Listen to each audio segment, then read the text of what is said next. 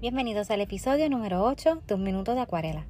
En el episodio de hoy te estaré hablando acerca de los materiales de acuarela que recomiendo para principiantes y los no tan principiantes. Primero voy a comenzar con la categoría de papeles, pues es lo más crucial a la hora de pintar. Y el que más recomiendo y que actualmente utilizo en mi práctica diaria es el papel Canson XL. Este papel trae 30 hojas en tamaño 9x12 en un gramaje de 140 libras y lo consigues tanto en línea como en tiendas locales por alrededor de 8 dólares. El segundo papel que recomiendo, que es súper bueno, es el Strathmore. Tiene todas las características del Canson, con la única diferencia que la libreta trae 12 hojas y su costo es de 6 dólares. En la categoría de pinturas, recomiendo de que a ojo cerrado las Winsor Newton Cotman. Estas pinturas son las mejores, tanto para empezar como para continuar en tu práctica luego que pases de ser un principiante. Estas se consiguen en tiendas de artes locales, pero se consiguen más económicas en línea.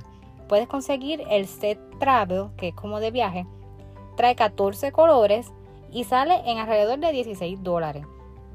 Y la otra marca que es excelente para comenzar es la Sakura Koi, que al igual que la Winsor Newton, en línea se consigue a un precio un poco más módico.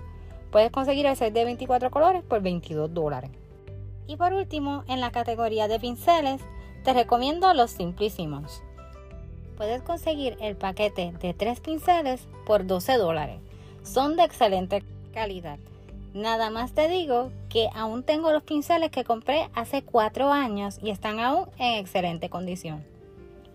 También recomiendo los pinceles Royal Nico. Estos pinceles los consigues en tiendas locales y hasta farmacias. Vienen paquetes hasta de 5 o 6 pinceles por alrededor de 7 dólares.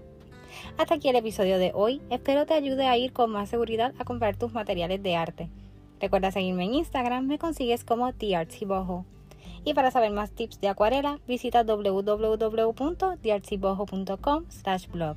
Ahí encontrarás tutoriales, tips de acuarela y las notas de los episodios de este podcast. Te espero el próximo miércoles.